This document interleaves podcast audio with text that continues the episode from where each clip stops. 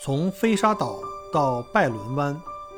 从尖峰石镇到贝壳海滩，从巴罗沙谷到沉船海岸，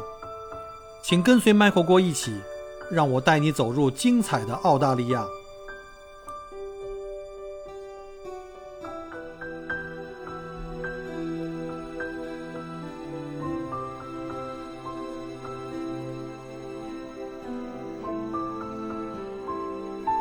各位听友，大家好啊！欢迎再次收听《麦克国聊澳洲》。这是疫情，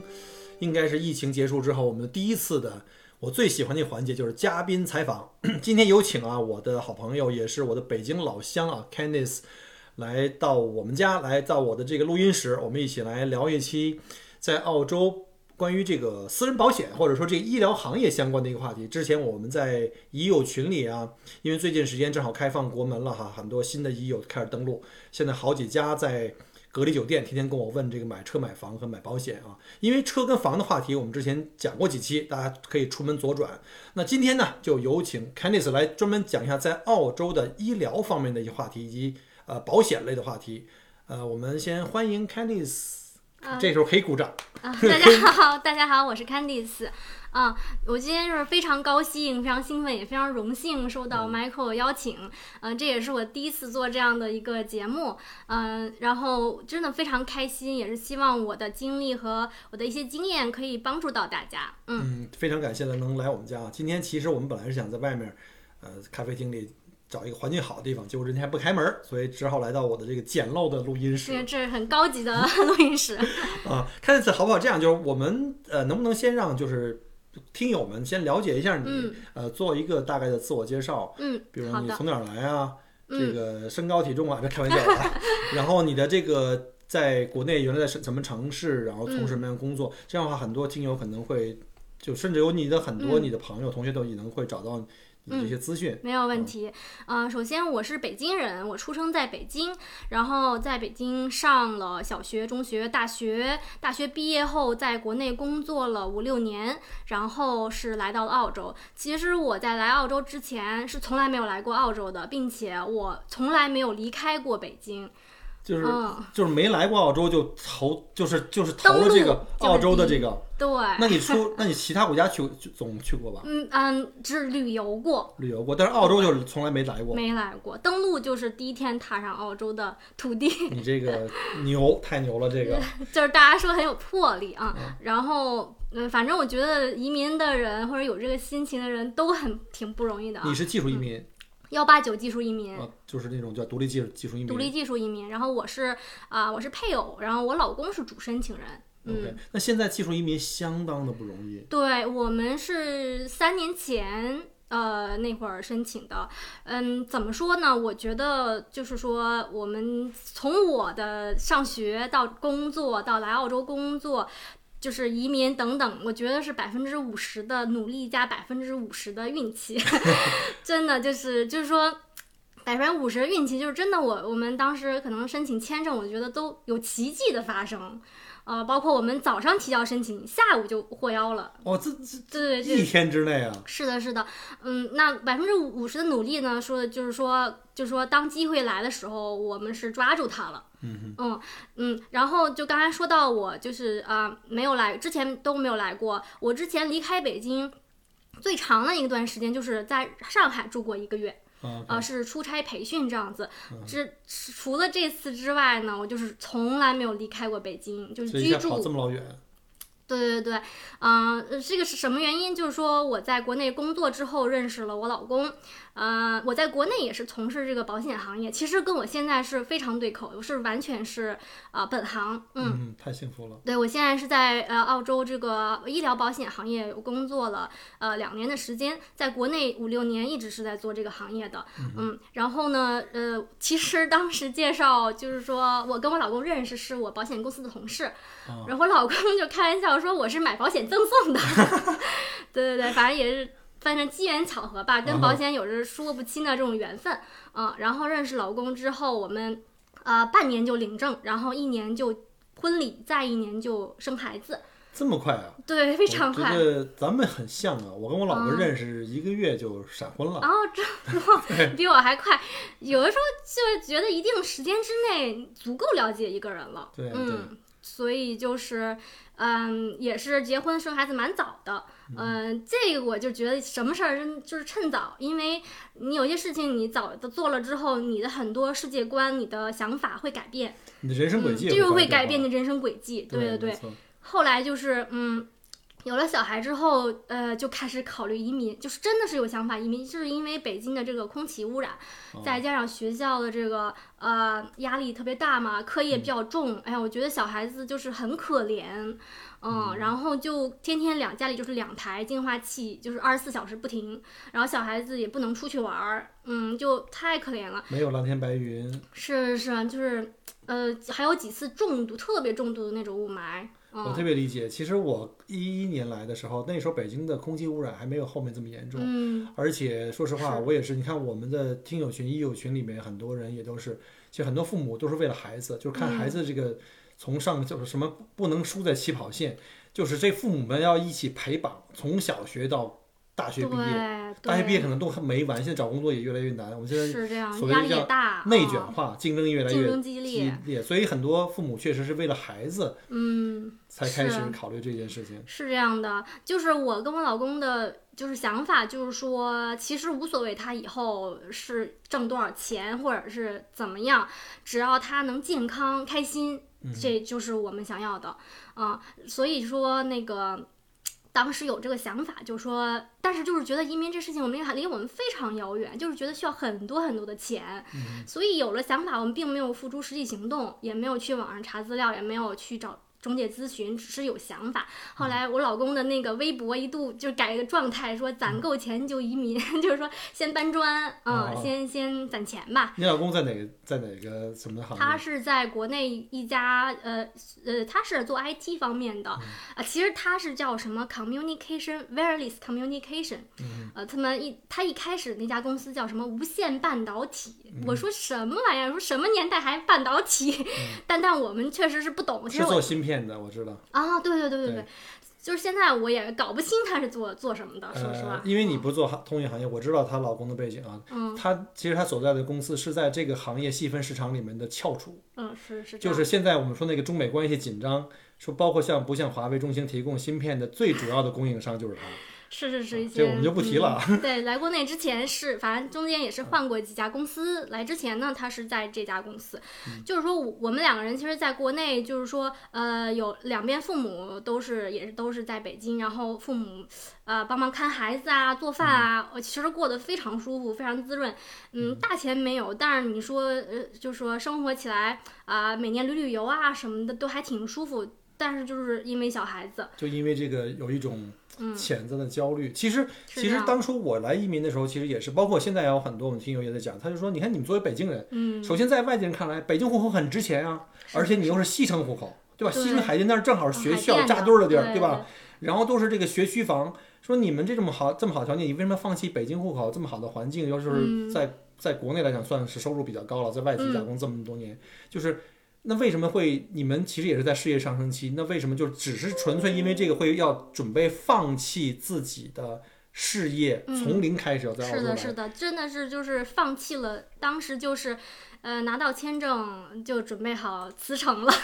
放弃了一切，就是嗯、白手起家来澳洲，就是因为我们非常清楚自己想要的东西，就是孩子健康快乐，嗯，让他给他蓝天白云、安安全的食品，嗯，就是就是这个。那有没有想过你们嗯自己？就是你们为孩子，其实你们自己也能享受到嗯蓝天白云，但是呢，问题是有一个就是很现实问题，你们要从零开始嗯融入这个社会，包括找工作，嗯嗯包括挣钱养家。想过想过，但是也当时也是呃，肯定是多方面的去考虑，毕竟这是非常重大的一件事，是人生的一个可能转折怎么样？呃，就是澳洲当时墨尔本就是全球就是最宜居城市，对吧？？然后澳洲的医疗体系也是很很完善，免费医疗啊，嗯，地大物博呀，就是也是非常好的一个国家，而且呃教育教育也非常好，很多就是澳洲大学也是世界上排名很好的尤。其是墨尔本啊，我们是号称对，莫是教育大之州啊。新大学，对的，所以觉得哎，我们是去了一个很好的地方呢，就是说，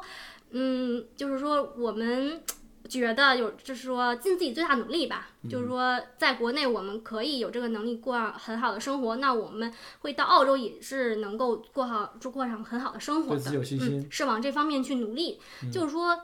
可能有一些人来了这边觉得不适应或怎么样，就可能回去了。那我们想，那至少我们要试一下。呃，如果真的实在不行或怎么样，那就回去，也没有什么丢脸的。对，我嗯觉得年轻是一个很好的资本，你可以嗯反复进行尝试。对就是这就一句话，就是 nothing to lose，就是你反正来这边不行再回去嘛。当时我我四十岁来的时候，我都是这么想啊，的。是是是这样的。当时其实国内也很多人，呃，也有一些亲戚是在美国，然后嗯也跟我们说，哎呀，他们去了美国，房子是特别大，可是哪哪都呃没人，然后这 特别的寂寞啊，这那的。然后说澳洲也是这种，呃，但是。嗯，但是我们说，那不试一下怎么知道呢？对，嗯然后这个就回到刚才说这个，嗯，申请签证，对，然后当时为什么我们下定决心采取这个动作，是因为有一次春节吃饭的时候，跟呃朋友非常好的朋友，我老公的高中同学一起吃饭，他们忽然就是说，这可能吃完这顿饭我们很久都见不到了，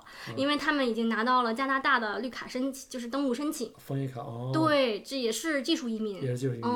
然后那个就知道他们之前是在学英语，之前那一整年都是在学英语，但是听说好像是想去美国读书什么的。那个朋友也就是也是非常挺能折腾的，也非常有能力的，啊、然后后来突然就说拿到加拿大绿卡要去加拿大了，然后我们就说，哎，你们怎么办呢？然后才知道说有技术移民这样一个呃类别一个途径吧。而且很便宜，就是比我们想的便宜太多了，就你几万块钱，是不是偏远地区啊？在加拿大那边？没有没有，他的他是他，嗯、像我们这种，还有他那种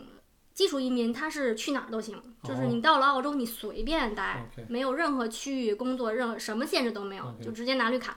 嗯，然后他们现在在多伦多，哦，嗯，然后后来我们知道了，哎，这个我觉得是靠谱的，后来马上就吃完饭，马上就那那顿饭，对，找了那个朋友推荐的一个呃中介，然后做了一个评估，啊，评估之后觉得，哎，我老公可能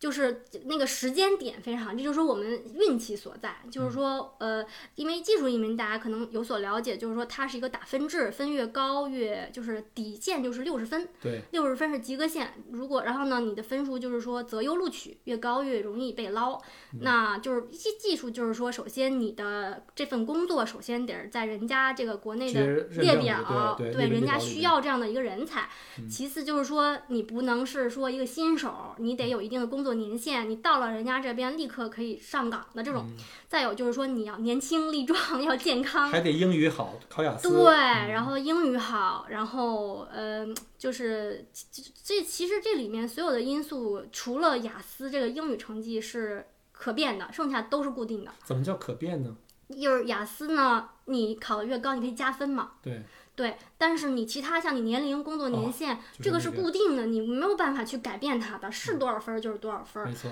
对，然后但是雅思你考越高，你就是你加分越多嘛，这样子。然后我们当时评估就是说，如果呃拿六十分呢，是我老公四个六就可以了。哦，嗯，因为他的年龄是满分那分。个时候这么容易吗？啊，他的专业好他，年对他的专业还行，嗯然后是他的年龄是满分，工作年限是满分，哦，但是只有一年的时间。因为第二年就要嗯，第二年过了生日间减五分。过了生日就要减五分，对，所以我们正好是我老公是三月份生日，正好我们是三月那年三月十九号第一次考雅思，嗯。就是摸个底，然后就是说那个呃，但第二一年第二年的三月份，我老公年龄就不行了，嗯，就可能雅思需要四个七什么的，哦，嗯，然后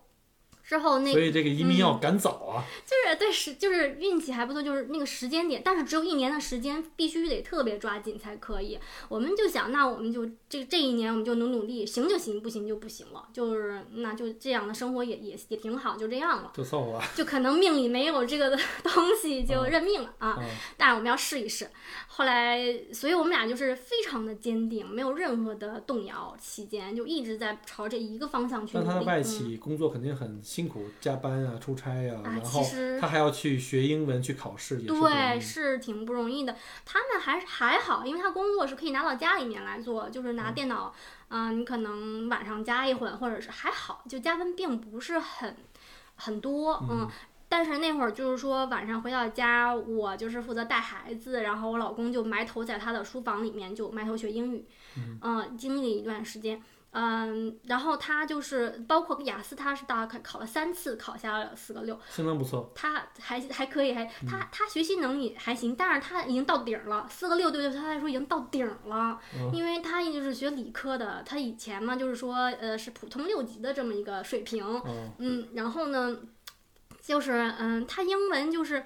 说实话，就是我们华人或者中国人来讲，就是说比较呃，就是变是对考试是很很在行的嘛。对，他的就是说听力跟阅读是很好去提高的，就刷题刷题，你多做你就可以提高分数了，很简单。虽然就是口语写跟写作跟作，口，我天呐，就是一直他就是提不上去。后来就是嗯，写作呢，那他就是多多读或者怎么样，然后呃就多看一些书，然后呢口语是请了一个外教，哦，每个星期就是一节课可能几百两三百，然后去找要去那个外教呃家附近，还要请他喝咖啡。啊，一一对一的，一对一的嗯，那个真的提高非常快，就是大概一两个月时间，真的就考到六分了。哦，对，然后后来他就，而且他就是发现，嗯，可能他就是说北京有一些地方考不出来，就是说可能因为考的人太多了，有压分情，就都、就是都是听说啊，就完全没根是据。嗯考生考可能考官是因为见过高水平的太多了，是他给分儿就会，尤其是这种呃人为给分儿，像口嗯语、像作文，对对对对啊对，是这样主观的。后来他就是报了河北，河北嗯的一个考点儿。呃，然后他真的是在河北的考点儿考下了六四个六，对对对。然后后来他那一次他他就是自己没有什么太大感觉，还报了香港，还打算去香港考雅雅思，香港也不容易吧？就也不懂。还有一些人去泰国考试，对，我听说过。对，就，哎呀，反正就是有病乱投医，什么方法都想试一试。嗯嗯，后来结果香港那个就不用去了，因为就是说这个考下来，考下来马上就给了这个呃中介，然后中介给提交了。呃，这个就是其实如果当时按照中介给我们做的职业评估，我们是没戏的，因为因为我老公的这个这个对口他是有点就是偏，也就是说比较专，他的这个职业，嗯，他的那个细分市场非常非常窄，对。而中介可能不一定了解通讯行业里的某一个特别具体的一个工作到底是哪一类。没错儿，这这点我可想给就是呃广大的移民朋友、想移民的朋友一个呃小 tip，就是说嗯你自己不要撒手全都给这个中介，你没错，我特别同意 这个。你自己一定要把所有东西每一个点都抠一遍。嗯呃，那个当时我老因为其实中介根本不太清楚我老公是做什么的，嗯那他给我们当时他发现可能我老公这个名字名称跟那些 IT 方面的都对不上，他给我们放在是 other、other technician，就是不好分类的地方，就是大多数人就是在这一类啊，就是竞争是太激烈了。非常激烈，每年一开始就是几千名额全全用光，啊就等几年可能也轮不到我们，那我们就没戏了嘛。后来是因为我老公自己自己看了一下，然后他自己提出说，你能不能给我呃稍微包装一下，看能不能贴到另一个非常稀缺的职业上面去。然后中介没问题，说那我们帮你试一下，反正不行就不行了，就是试就是包装了另一个。那我们的运气在这个点又来了，就是说。呃，我们当时我老公挑那个职业并没有评估下来，人家那个签证官不是呃评估师是说你的职业好像比这个高一些，还有你的工作年限给你评这个太低了，然后而但他随便给我们安插了一个职业，是。他说你可能更适合另一个。其实我老公他说他跟那好像没有什么关系，但是评估师就随便给我们安了一个，但是就是很幸运，那个职业是非常稀缺，就是每年一千个名额都用不完的那种，可能只有几十个人去申。竞争的很小，非常小因为人太少了。是这样的，嗯这个就是为什么我们早上就是早上申就是那个评估下来之后，我们一早就让中介提申提交了，然后正好那天是捞人的时间，哦那我们对我们下午就捞了，就像那大池子里好多人，那随便捞几个，那属于非常幸运。对，但这池子里没两三个人，就你老公在，就捞就。他可能每个职业就捞一些，结果嗯这个职业里就没什么人，就嗯就捞了，是这样，对，太幸运了。是真的非常可能就命里有这个，现在我 我好像我群里那帮人好像都是要考四个八才有可能，是就是太想象起来太可怕了。对我老公说，你要让我考，当时如果考四个七，那他能加五分啊。他说，嗯，那我就是不干了，我弄不了了。我他说我知道我自己几斤几两，这四个六是我极限了。这是命啊，这是命好啊，是人也好。是是，嗯，是有运，就是我说奇迹发生的感觉，嗯，然后嗯，后来就是其实期期间也是发生了很多事情，我们当时真的是，呃，就是给中介好像再多交一万块钱，他可以多帮我们申几个渠道，嗯我们当时就是觉得这个真的是看命了。对，但我们还是想就是尽可能的出去，当时也是还投了，嗯，我自己还 DIY 了那个加拿大的萨省。嗯萨斯科切温就是可能很多人都听没有听过呃，办移民的人都听过。哦，是啊，我是自己 DIY 的嗯，然后然后就是后来被拒了，因为我老公说真的没有他他这个职业那边不需要，嗯可能而且再加上我自己也没怎么包装，嗯，但那个地方好像真的是就是说人更少，也找很难找工作什么爱德华王子岛啊，哦，对对，听过那个，听过那个，嗯，然后还我们还申了，甚至还抢了加加拿大那个魁北克，嗯那个八月十，得得学法语，一开始吧是这样的，他是申请要求里是不要求有法语成绩的，嗯呃，我们就是说先先申了再说嘛，然后结果我们交完钱抢那个名额是好像是几万四万还是几万个名额要抢的，嗯就是我们请了十多个朋友在群里一起帮我们抢，然后每我们两个在家有四台电脑，他是这样的，就是对，他是到了时间以后随机发放这个顺序。还不是你更早更好。不是的，就是这个点随机发放的，然后会有一个小绿条，上面有个小人儿在上面走走走走走到到你了，哎，你进去十分钟把你的表格填完，申请交，然后之后天哪，这收到一个个随机性很强。对，所以就是要很多人帮忙。结果我们在加拿大那个朋友帮我们抢到了，他他抢到是第几千个名额，第几千号，啊还挺快的。然后就申了，申了之后交交钱了，交钱完了之后。就过了好像一年，说呃过了过了几个月，就是说需要法语成绩，而且法语那个成绩的要求非常高，相当于英语四级的法语成绩。你在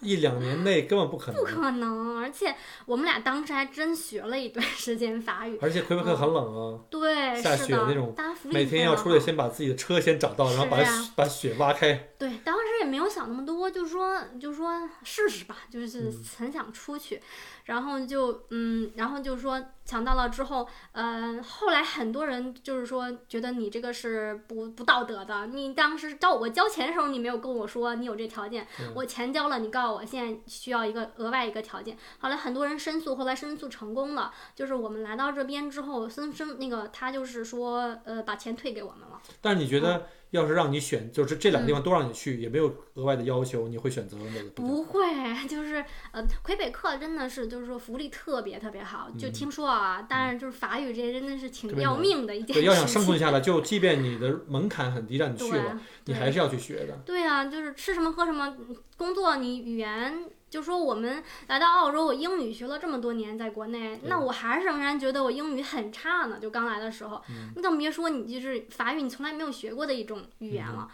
对，就是说，嗯，所以说，呃，还还就是说，魁北克当时还考虑了五百万的那个匈牙利的国券，还要去欧洲不，不不，就是就是，反正机缘巧合，就是关注这方面信息之后，得到了很多关于出国的移民的信息。那说明你们当嗯时的心态已经是那种，要想尽一切办法，尽可能样，出去。对，当时也是，呃，有一个，呃，我公公的朋友是在那个匈牙利那，他办了，他是嗯办了那个国债的，因为那个国债是说你好像三个月就可以拿绿卡了，嗯而且他是有申根二十六国，你去谁哪个国家不都行，都都是可以的。嗯呃，然后我那个后来后来听他们后来为什么打消了这个概念呢？一是就是要需要五百万，那我们可能要考虑要卖房子，呃，再一个就是说那个是小语种，呃，而且那边那边其实也是蛮好的，就布达佩斯，我我现在我以后一定要去看一看。嗯然后呃，后来我们那个朋友是也是为了孩子嘛，后来辗转到奥地利，让孩子上音乐学校。嗯后来他最终目的是想去移民德国。我们想，哇，过来这么大个弯儿，我我对呀、我们说我们不行，没有这个是金钱和时间精力去这样搞。还得要重新学嗯习德语一样的。对，然后就我们必须得是这种一一步到位了，我们没办法嗯这么去搞，因为那个朋友他是做生意的，他也是很灵活，然后也有资金的支持。呃我们不太适合我们，后来就打消了，嗯，然后后来就是专注的，就是等这一个。然后加拿大那边我们也申请了加拿大的技术移民，但是就是六十分在里面滚滚滚不太有可能，因为那边基本上都得六十五分以上。嗯，对，然后就等到了这个，就是下来了嘛，然后就等于说我们从呃从有这个第一次考雅思到下签，就是一年整整一就差不多就是一年的时间。呃，下了签之后马上呃不是就收到邀请之后，马上就去做体检，体检完了再过两个月就拿到了绿卡的这个呃登录申请。还是比我更更容易。我们是投资移民在这澳洲待待了三年啊，做两年生意。嗯太不容易了，嗯真的。嗯，然后，然后这又说到我们当时就是说，呃，拿到了这个，当时我们，嗯，其实我觉得这世界上很多东西，可能是我对人生的一个感悟，就嗯有的时候就是尽人力听天命，对，你把自己能做的事情做好了，做尽了，你就把它忘掉。至少你不遗憾。对，我曾经试过，我曾经努力过，嗯成，那就是我命里有。对，是这样的，你不能就是说，哎呀，这个万一不成，或者说你压力很大，这也没有必要。当时我就是完全放弃了，说实话，我就觉得，嗯、我们该做的全做了。我老公也说了，他就是你至少没有遗憾呢。对，其实很多人有遗憾，是因为他当年他根本没试过。是这样，我们已经就是我们百分百努力都已经做了，嗯那再不行就就不行了，就是那在国内也挺好的，那不行就以后送孩子出国留学呗，就是这样努力赚钱，然后嗯，我就把这件事儿彻底忘记了，说实话，就爱怎么爱咋咋，就是有就有，没有就没有了。结果签证下来了。对我就是我发现人生很多事情都是这样的，当你把放正一个心态，就是爱有没有的时候，它就有了，对你才用了一年，现在我们那个群里的幺八八们要等两年以上，嗯，越来越难。二十四五个月以上。嗯，可能有的有的人可能等了两年的时候都已经疲了，或者把这事儿给忘，了，真的就是当你忘的时候，就就真的是有了。心态就最好了。对，那你要真是没有，也就无所谓了，就是心态一定要好，就是说日子还要过，人生苦短，不要把自己，就是说一门心思扎进去，完了你出不来，你心情又很差，就是不要这样子，嗯，我觉得这个建议对我们现在，呃，不管技术移民群还是投资移民群的这些医友们，其实真的我觉得是很有帮助的。你们大家应该听听，你好好理理体会一下。嗯，那你拿到签证那天会不会特别的喜出望外、哎激动其、实没有，就？还好，因为就是说皮了，嗯，嗯因为 嗯弄太久了。那个时候我们正好跟我带着小孩和公公婆婆五月份的时候在云南旅游呢，嗯，嗯、旅游的时候突然邮件说，呃，中介发来说恭喜你这样子，然后我们说哇好开心啊，就一起吃吃了顿大餐。嗯那个时候，然后第二天开车去那个围着那个洱海，嗯就是转一圈哇，就心情特别好。可能你们还是相对容易一些。我听到嗯好几个，包括之前采访的另外一个听友，就是嗯，他们有技术移民，说最后考试都考了 N 多次，然后最后拿到身份的时候，正好他在路上开车，哦，说那个在开车，然后呢泪如泉涌，都没法开车了，把车停在旁边去 哦平复心情。哇可能每个人的经历都不一样吧都不。一样。我们嗯，怎么说呢，也是有吃苦，但我觉得还好。包括不是你吃苦，你老公天天在那儿考考雅思，对我就是不过你也吃苦了，你帮着照顾家、看看孩子啊，嘛，对，对，所以。嗯，怎么说呢？而且就是当你就是说，呃，努心里有一个信念在，你那些吃的苦可能不觉得苦，对嗯，所以当时我我的就是还挺平静的，我感觉就觉得哎，终于有一件事儿落听了，就不嗯。用再去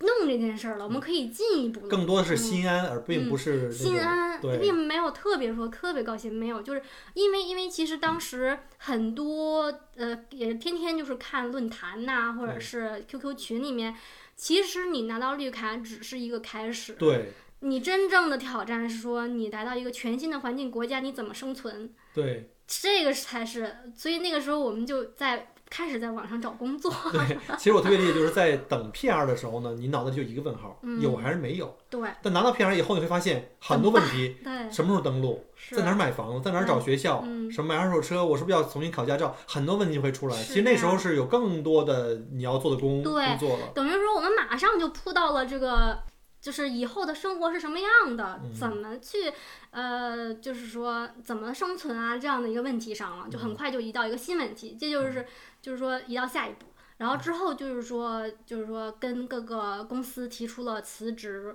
然后跟各种亲朋好友吃饭。我这我觉得登我一样陆前吃了一个月的烤鸭，我感觉。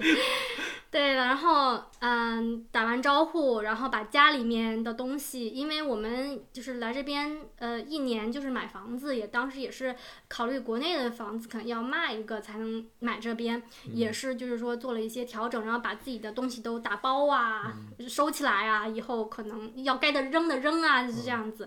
然后，哎，其实我这点说到，我跟澳洲很有缘分，就是说我大学毕业的第一份工作，呃，我大大大概大三暑假的时候，大三到大四之间，我就是天天在家吃了睡，睡了吃，我就是。嗯，大也没有大学也没有作业嘛，然后我就觉得自己就是个废人，我就上网去投简历找实习工作。嗯，其实我，然后我就去实习了，大概一周工作两三天这样子，就是在一家保险公司，呃，在国贸，就是说我曾曾经工作在国贸外资的，我我曾经的呃做过在国内做过三份工三家公司工作过，都是外企，啊、然后都是医疗保险公司。哦，嗯，命中注定的。呃，其实只可以说有两家是医疗保险公司，一家最后一家是一个 broker，但它也是纯外资的。对，也是类似的，帮他去找资源嘛。是这样的，对。然后，嗯，那么就是，所以之前我的第一份工就是我第一份工作就是我实习的那家公司，我毕业就顺利留在那里了，因为那个部门正好是一个是增长的趋势，